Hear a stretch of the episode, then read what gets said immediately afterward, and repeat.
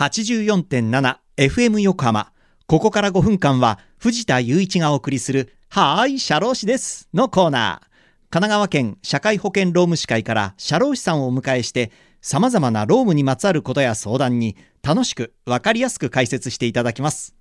10月の社労士さんは横須賀支部桜井啓二さんです。桜井さん今週もよろしくお願いします。社労士の桜井です。よろしくお願いいたします。はい。さあ今日は健康診断にまつわるお話伺っていきたいと思います。毎年会社では健康診断を行っていますがその結果はどのような状況なんでしょうか？はい。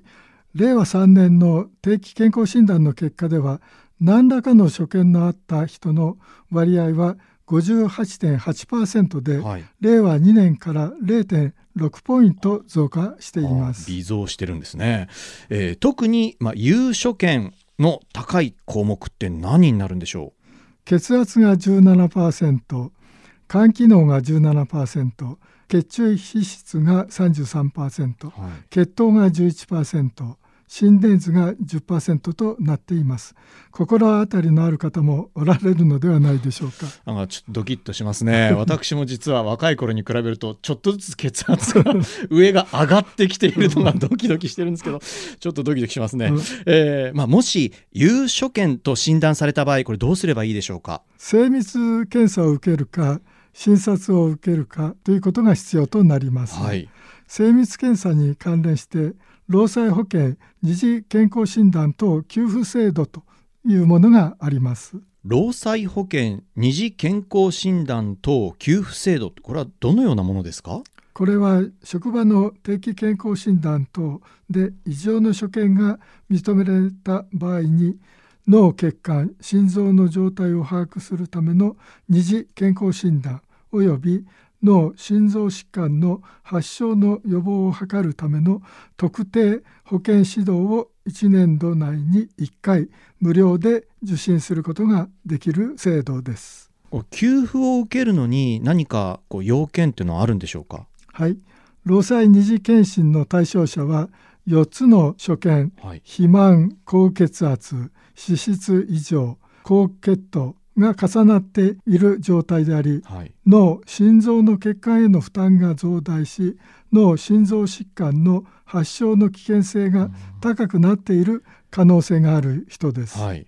この労災保険二次検診と給付医療機関これどこの医療機関でも受診できるんでしょうか？いいえ受診できる医療機関は限定されていまして、はい、県内では現在128機関に限られています。そうなんですね、はい、神奈川労働局のホームページか神奈川労働局各労働基準監督署に問い合わせていただくことが必要となります。ちなみに病気で治療を受けながら働いている人はどのぐらいいらっしゃるんでしょうか？日本の労働人口の3人に1人が何らかの疾病を抱えながら働いています。そうなんですね。そこで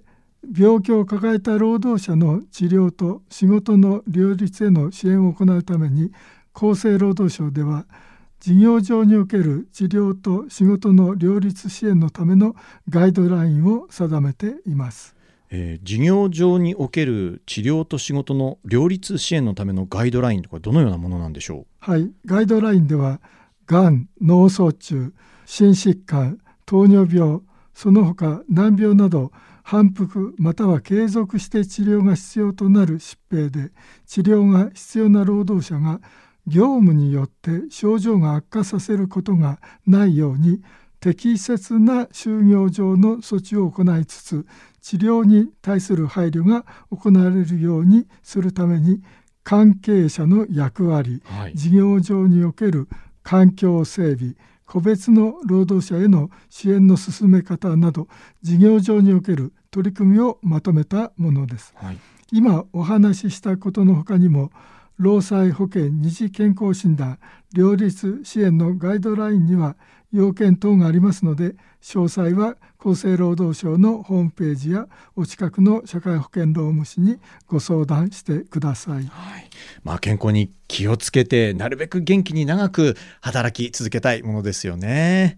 ということでリスナーの皆さんいかがだったでしょうか？はーい、社労士です。では、皆さんからのメールもお待ちしています。社労士さんに聞いてみたいことや、このコーナーへの感想もお待ちしています。メッセージをご紹介した方には、はーい、社労士です。オリジナルステッカーとオリジナルエコバッグをセットにしてプレゼント。メールアドレスは、sharoshi、